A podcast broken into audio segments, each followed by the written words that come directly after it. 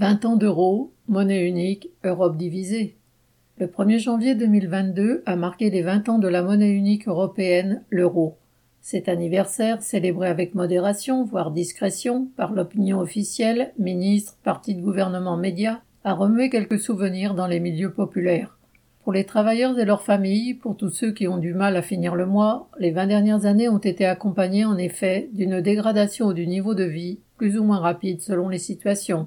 Le passage à l'euro, changement bien plus voyant que la succession de gouvernements aux politiques semblables ou que l'éternel babil des économistes pro-patronaux, peut sembler expliquer cette dégradation, ne serait-ce que parce qu'il aurait induit une hausse générale des prix. Mais c'est confondre l'effet et la cause. La monnaie européenne a été le pendant de la construction européenne, c'est-à-dire des velléités d'unification des bourgeoisies et des États européens afin de pouvoir peser plus lourd dans la compétition mondiale. Cette politique, poursuivie depuis 70 ans et toujours inaboutie, est aujourd'hui battue en brèche au fil des spasmes économiques et politiques, comme le Brexit l'a montré.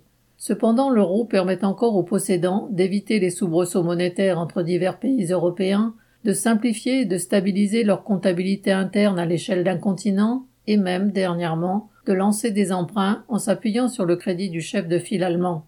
Il a aussi facilité la tâche aux capitalistes les plus puissants, notamment aux groupes français et allemands, pour prendre pied dans les pays d'Europe centrale et les mettre en coupe réglée. Cet instrument financier, comme les monnaies nationales avant lui, est entièrement entre les mains des exécutants des dynasties capitalistes, qu'ils soient fonctionnaires, banquiers centraux ou dirigeants politiques blanchis sous le harnais.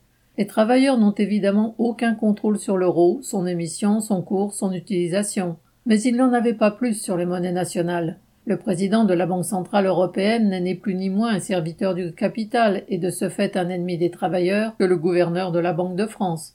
Les questions de politique européenne, monétaires ou autres, se règlent exactement comme les questions de politique intérieure entre capitalistes, hauts fonctionnaires et dirigeants politiques du moment. Ce sont d'ailleurs bien souvent les mêmes hommes ou femmes à différents moments de leur carrière. Christine Lagarde, avant d'être nommée présidente de la BCE, fut successivement avocate d'affaires aux États-Unis, ministre de Sarkozy, directrice du Fonds monétaire international. La hausse des prix et les coûts subis par les travailleurs européens depuis vingt ans, certes libellés en euros, sont de même nature que ceux affichés en livres sterling pour les travailleurs britanniques ou en dollars pour la classe ouvrière américaine.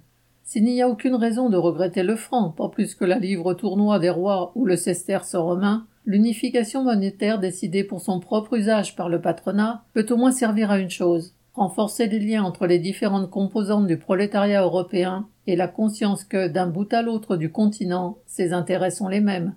Paul Gallois.